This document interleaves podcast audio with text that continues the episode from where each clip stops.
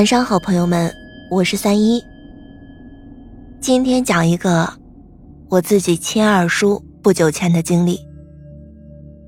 我的二叔从小贪睡，天一黑人就睁不开眼儿。如今虽然已经年过花甲，还一直都没有因为睡眠有过啥困扰。上个月的一天，二叔在深夜里莫名其妙的醒了。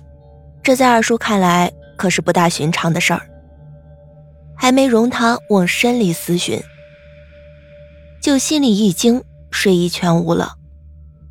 因为他隐隐的听见楼下有个女人在喊他的名字。二叔家住在二楼，女人的声音在万籁俱寂的静夜里清晰可闻。那个声音听起来不太年轻了。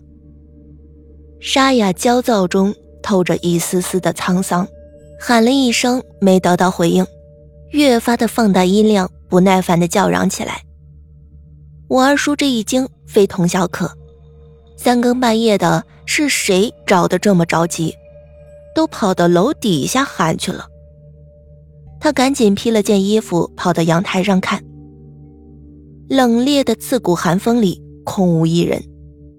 连那匪夷所思的喊叫声也不见了，我二叔不明所以，只好接着睡了。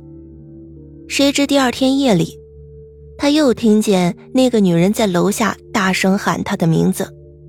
这回二叔心里可犯起毛来了。他推醒了睡在一旁熟睡的二婶，两人屏息静气，一起凝神细听。静谧的深夜里，连根针掉在地板上都清晰可闻，哪有什么喊叫声呀？二婶笑着说：“二叔准是没想好事做春梦了。”可是那时那刻，二叔只觉得毛骨悚然，根本笑不出来。到了第三天夜里也是如此。都是二叔先被楼下的女人喊醒，然后再叫上二婶一起听时，又没有动静了。这件事大大震撼了我二叔曾经坚定的唯物主义世界观。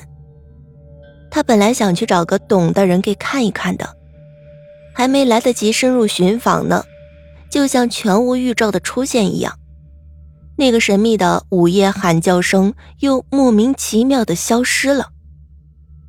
也就是说，我二叔一共被深夜呼喊了三天，从第四天开始，这种不知所起的瘆人呼叫声便偃旗息鼓，悄然隐退了，仿佛之前二叔经历的不过是一场空梦，了无痕迹。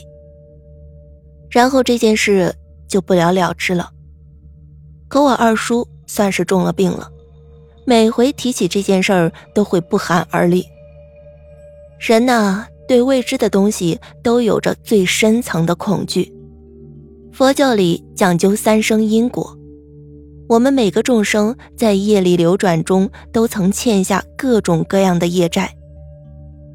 这位二半夜嘶声呼喊二叔的女人，或许也是他众生冤亲债主中的一个，因为二叔欠他的业债只是那么小小的一笔，所以除了喊一喊。惊扰一下二叔的睡眠，也做不了其他什么了吧？夜深了，你听到我在喊你吗？